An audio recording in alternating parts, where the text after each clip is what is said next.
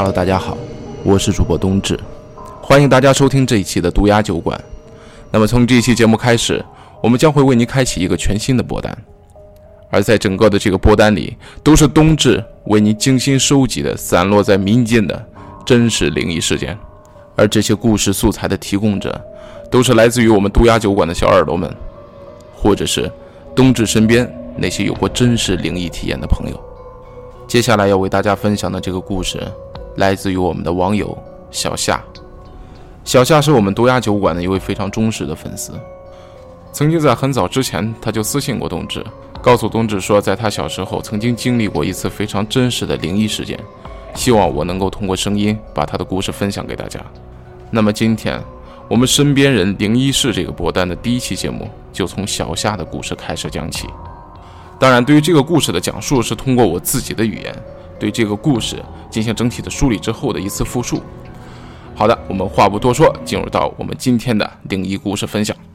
我们故事的主人公小夏呀，是一位八零末的啊这么一位听众啊。他出生在哪儿呢？是在东北的农村地区。在他大概上这个小学二三年级的时候，当时正值九十年代的中叶。啊，但是当时的这个东北地区的这个农村呢，整个的生活环境呢，相对来说啊，啊，整个生活条件还是相对来说比较落后的。特别是那时候，当很多的大城市都普及这个电话啊，很多那时候那个年代还有一个非常标志的这个通讯产品啊，BB 机。可能现在很多这个呃，如果出生的晚一点的这个小零零后的小小耳朵们，可能都已经不熟悉这种通讯产品了哈。但是确实是那个时代的标志。啊，但是在那个时代呢，就是在他们生活的这个东北农村地区啊，BB 机这种东西其实也并没有普及，因为它并没有这个信号覆盖，所以说啊，他们整个一个村庄上面呢，唯一的一个通讯工具就是他们村头的一个公用电话，哎，是这么一个相对来说还比较落后的这么一个生活环境。那么小夏分享的这个故事呢，是在他这个二三年级的时候啊，有一次放暑假回到了自己的这个老家去度过整个的夏天。其实这个东北地区的夏天呀，和北方的其实大部分的地区的夏天其实都很相似，也是非常炎热的啊。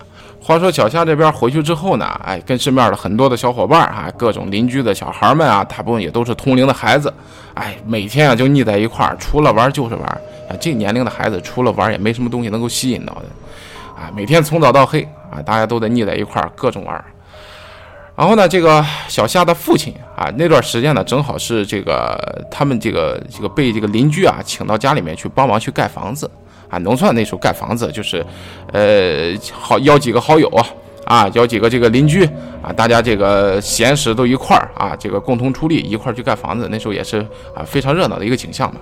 那小夏的父亲当时也就是被邀请过去给一个邻居啊，一个这个邻居家去盖房子，这个。房子盖好的时候啊，哎，作为这家的主人，哎，盖房子这个主人，然后呢，邀请很多的这个帮着一起去盖房子的，哎，一块出力的这些大老爷们们，大家一块儿，哎，晚上聚在一块儿，好好的吃一顿饭，算是呢尽一尽这个地主之谊，也算是对这个啊这个帮来帮忙的，哎，这群这个啊朋友们啊这么一次答谢。这小夏的父亲啊，那天晚上啊，就跟这么三三两两的几个人，哎，一块儿去到了帮忙盖房子的这家人啊，去在家里面，然后一块儿去赴宴。但是小夏呀，跟其他的几个孩子啊，有很多的这个父亲啊，就比如说这个他的几个小伙伴的父亲啊，也都是帮忙一块儿去盖房子的。所以呢，这几群小孩，这一群小孩啊，也都三三两两的过去一块儿蹭饭吃，哈哈，也算是一块热闹热闹吧。啊，那时候呢大家可能讲究的就是这么一个氛围啊，也挺好。呃，小夏去的时候呢，家里边啊有一只这个小小夏家里边养了一只大黄狗，哎，去的时候连这条狗啊也一块带过去了，是吧？你不能光人吃，是吧？你狗也得不能光看着，有点骨头什么的也得分人一点，是吧？没狗粮有骨头也挺好啊。一群人这样就在那儿吃吃闹闹，哎，这个吃吃喝喝玩玩闹闹的，哎，时间过得也挺快，哎，转眼哎到了晚上的大概八点多钟了。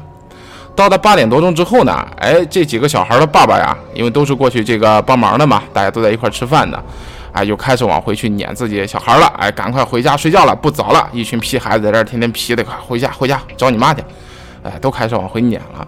这小夏呢也没办法啊，小伙伴们一愿意走的话，你自己在这儿也没啥意思，所以啊，几个人一商量，哎，也都是这个一块回家吧。一块回家吧。小孩们呢，也就是这样啊，这个走一堆儿啊，牵着这条大狗呢，一群小孩就开始往家走。再说这群大人呢，哎，想的也挺好哈，这几个大老爷们过来帮忙了，想过吃完饭之后喝两盅，喝完两杯小酒之后呢，一块儿打打麻将，哎，也算热闹热闹。平时凑不到一块儿，这也算是一次小聚会了，那也挺好。这想的是不错。哎，这个话说这几个孩子前脚刚走，然后这这帮大人说：“这不行，把牌，哎，麻将牌准备准备，咱这个一块儿来，这个摆一桌玩一玩，哎，乐一乐。”但是呢，哎，正巧赶在这时候，突然，哎，这个村头上跑回来一人啊，谁呢？一看都认识啊，村头上呢就是那家开这个小卖部的啊，也就是这个公用电话的这家小店的店主，跑过来喊这家的这个主人，怎么着呢？哎。家里边啊，老人那边啊，在县里边住啊，老人那边来电话了。这家里边老人啊，跟他们不是住在一块儿啊，家里老人住在他这个这家的主人的他家兄弟，哎，在这儿这个呃县里边赡养老人。这老人呢，夜里正要起来啊，这个可能是起夜或怎么着，哎，摔了一跤，摔的还挺严重的，所以啊，着急忙慌的就通知他兄弟，就给这家打电话。村头这边来喊了，你想这家肯定也着急忙慌的，赶快得回去去去县里边去看看看看自家老人，所以啊，慌三忙四的就开始准备东西，开始要出门了。你想这顿饭吃到现在啊，你反正该请的也都请了，是吧？就后边的即兴项目，这麻将肯定打不成了。所以呢，哎，这个大家也都都挺识趣儿，一看人家里边有事儿啊，哎呀，算了，今天这场就赶快散了的，啊，然后这个三三两两的也是各各自啊，就开始往回家往家走。话说这时候啊，已经是九点多钟了啊。从小夏他们走到现在已经过去一个多小时了。那咱说小夏那群小孩干嘛去了呢？哎，那个时候啊，它不像现在啊，整个的这个不管是农村啊，还是这个啊城市里边，每到了晚上之后灯火通明，是吧？华灯初上之后，哎，整个照的通亮。但那时候不一样。那时候啊，电力都不是特别普及，到了晚上之后，哪有什么路灯什么的啊？你自家有个灯泡，那肯定的，对吧？你走的路上，那是农，特别是农村的这个田间地头，那真的是除了照亮的，那只能靠月亮。所以那时候吧，小孩们回家手里边拎一个手电筒，而手电筒也是个稀罕物，也不是说谁谁个人一人一个的都拎着，不是。有一小孩打头的拿手电筒，挨个拿手电筒照着路，哎，送其他小孩挨个回家。再加上这群皮孩子吧，这都是这个姥姥不喜、舅舅不爱的年龄，各种皮。这一路上打打闹闹的，哎，玩玩闹闹的，这一晃啊，一个多小时也过去了。这个一看时间也差不多了，你再不回家，确实说不过去了，是吧？你再往回家，那到家就得打屁股了。所以说呢，也就赶快回家吧，那也不早了，赶紧回家找找各各各回各家，各找各妈吧。哎，再加上呢，挨个拿着手电筒啊，就开始送。送到小夏这儿的时候呢，这小夏就拿着手电筒，就手电筒啊，就光成自己个儿了。当然呢，陪着他的还有他家那条大黄狗。正巧啊，走到田间地头这个点儿啊啊，这个和小夏的他父亲那边，哎，这个这场宴席散了，这个时间差不多。话说这小夏啊，拿着这手电筒照着路，哎，借着月光，这心里边啊本身就有点发毛。还好啊，自己身边跟着这条忠实的大黄狗，这一人一狗啊，就踏上回家路了。话说这小夏正走着走着，忽然之间就听到啊，旁边的一片这个地里边啊，就就说就是田地里边，哎，传出来一个中年男人的声音，啊，具体说什么听不太清，稍微有点远。但是农村地区啊，它到晚上特别特别的安静，它不像城市里边有喧嚣车流量什么，农村地区非常安静，能明显的听到是一个中年的男人的声音，但是好像在自言自语，啊，自言自语。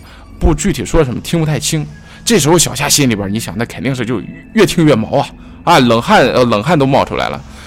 但这个时候却令小夏非常吃惊的是，他家的那条大黄狗啊，就顺着那声音就跑过去了。这小夏心里边，你想这狗啊，你说关键时刻掉链子是吧？你说你说这时候你跑过去了，你自己能能把这条狗丢下吗？但是这时候小夏啊心里边啊也稍微冷静了一下。因为什么呢？他听这声特别特别熟悉。这小夏仔细一听，好家伙，这声音不是别人，正是自己的父亲。哎，小夏的爸爸。这小夏就很吃惊啊，这爸爸不是不是在在那家吃饭的吗？是吧？这吃完饭不是刚才听说要一起玩玩麻将什么的，哪这么快啊？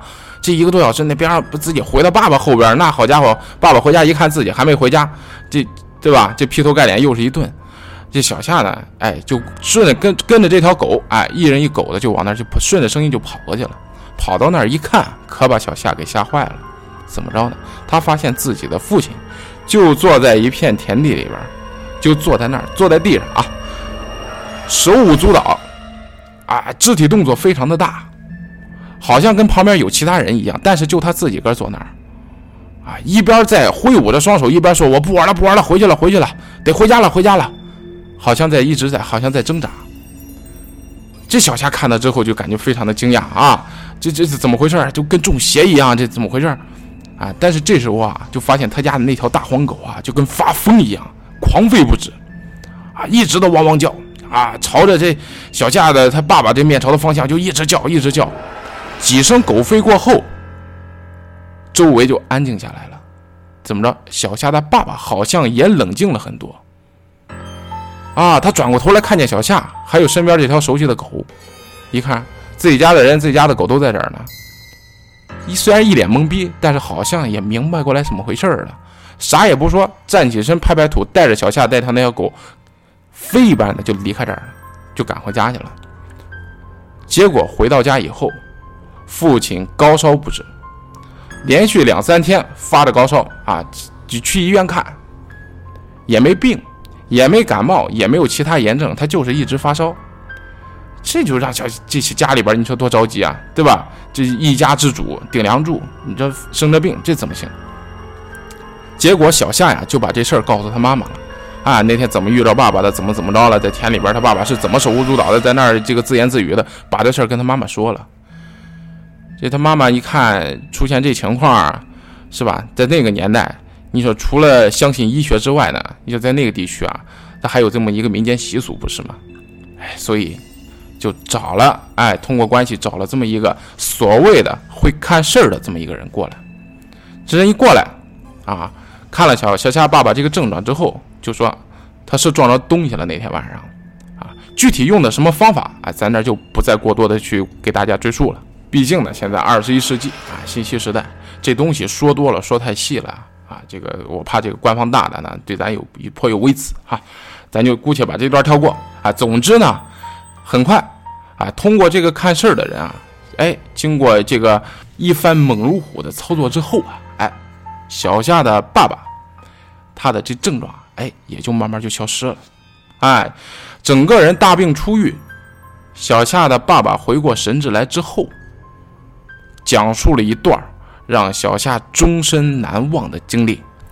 小夏的爸爸讲述，那天晚上啊，大家散场之后呀，小夏的爸爸也是溜溜达达的回家。这个麻将没打成，哎，这心里边啊，这个你想那个时候也没啥娱乐是吧？好不容易大家凑一块了，想玩一玩，结果没玩成，这心里边也有有有点不甘心。啊！但是回去路上，你说人家里遇叫事儿呢，怎么办？是吧？啊，人家谁都不愿意遇叫事儿，啊，本身也能理解啊。就赶回家，回家吧。溜溜达达来到这个田间地头的时候呀，他忽然就看见一片荒地上，啊，就看见远处的荒地上有有灯火，有光亮。你就借着月光往那儿一看吧，好像那边还零零散散围着几个人。说实话啊，那个年代跟咱现在就截然不同。咱现在人大部分都是一种比较冷漠的态度。但那时候不一样，一是那时候他整个的村落里边啊，咱说都都是三大两不大都能说上关系，哎，这个抬头不见低头见的，不是邻居就是朋友，其圈子小，再加上本身那时候啊，他不像现在一样，他也没有什么其他娱乐啊，不像现在有互联网、电视啊，各种各样的，这那时候也没有。啊，往往而且那时候人啊都特别的热心，别的有什么事儿啊，哎，怎么回事啊？这小夏的爸爸呀。他就走过去了，哎，咱不知道当时他抱的是一份这个好奇心啊，还是一份这个热心，啊，总之咱不敢说，咱不敢问，啊，反正小夏的爸爸，咱就过去看看怎么回事啊，哎，就走过去了。走那儿之后一看，哟，三缺一，哎，这一过去之后一目了然，三人往那儿一坐，中间一张桌子上面摆着麻将牌，三缺一，啊，三人这三人啊，看着挺眼熟啊，有眼熟的，有不眼熟的，反正这里边就觉得这大晚上的就。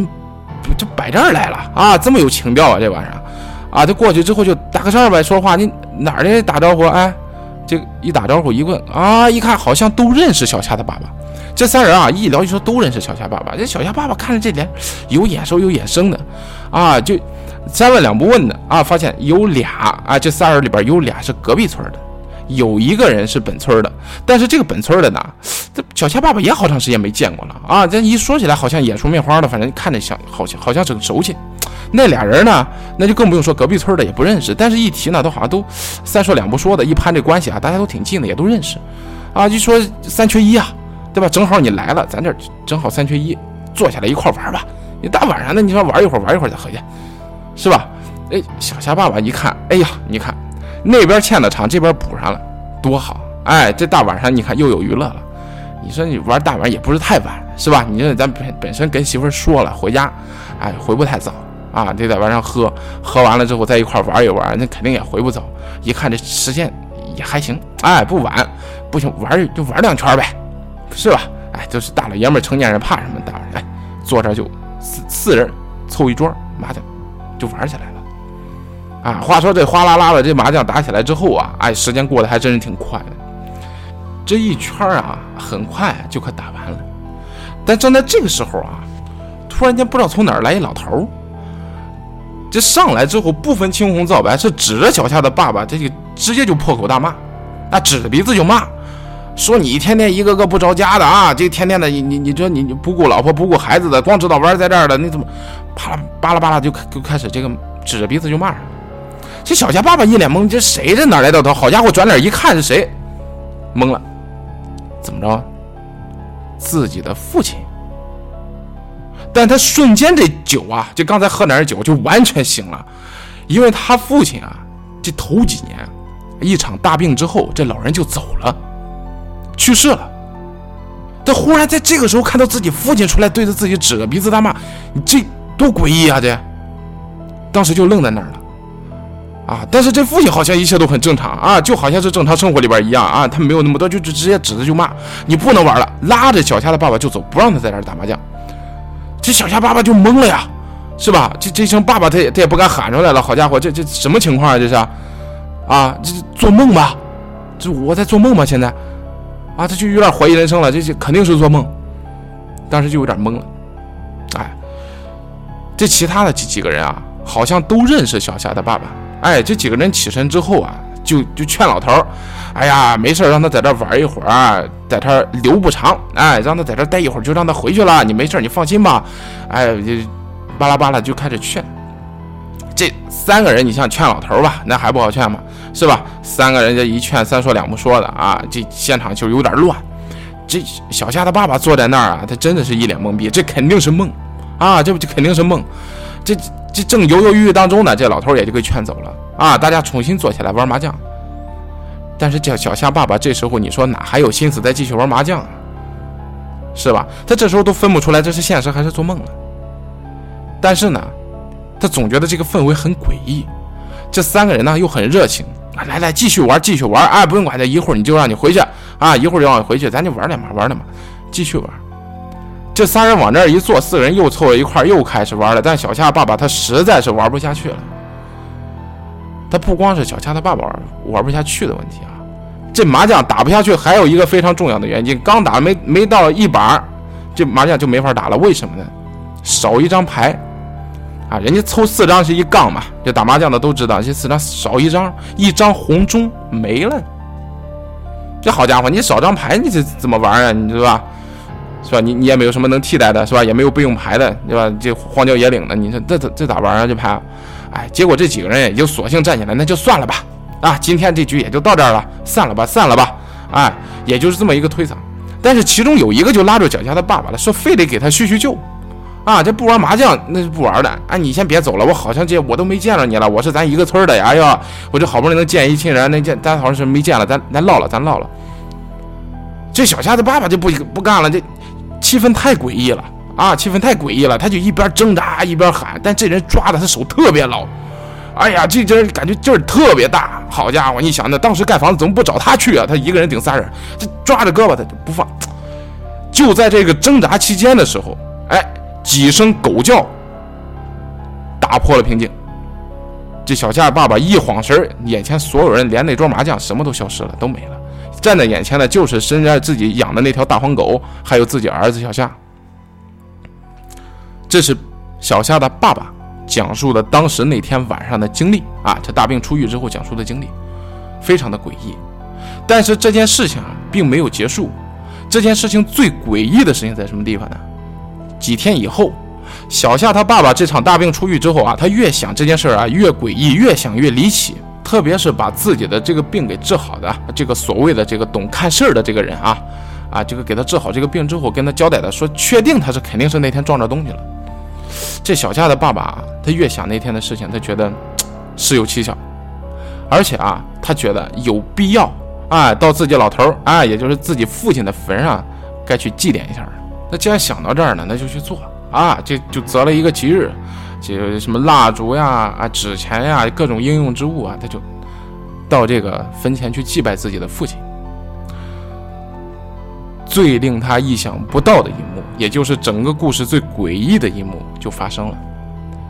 在他该念叨的念叨完，该烧的纸钱烧完，哎，这场祭祀就快要结束，准备起身离开的时候，小夏的爸爸忽然发现，在自己父亲的这个坟旁边啊，有个东西。他弯下腰，很小，这东西没多大。弯下腰仔细一看，好家伙，一身冷汗就冒出来了。什么东西呢？用纸糊的一张麻将牌，上边写着一个非常血红的钟，啊，就是一张红钟。整个的故事对照起来，这时候他开始心里边梳理出来了一个整个的逻辑了。那天晚上正是自己的父亲帮助自己脱身的，具体他遇见的那些人是谁，具体是人是鬼，这他自己都说不好。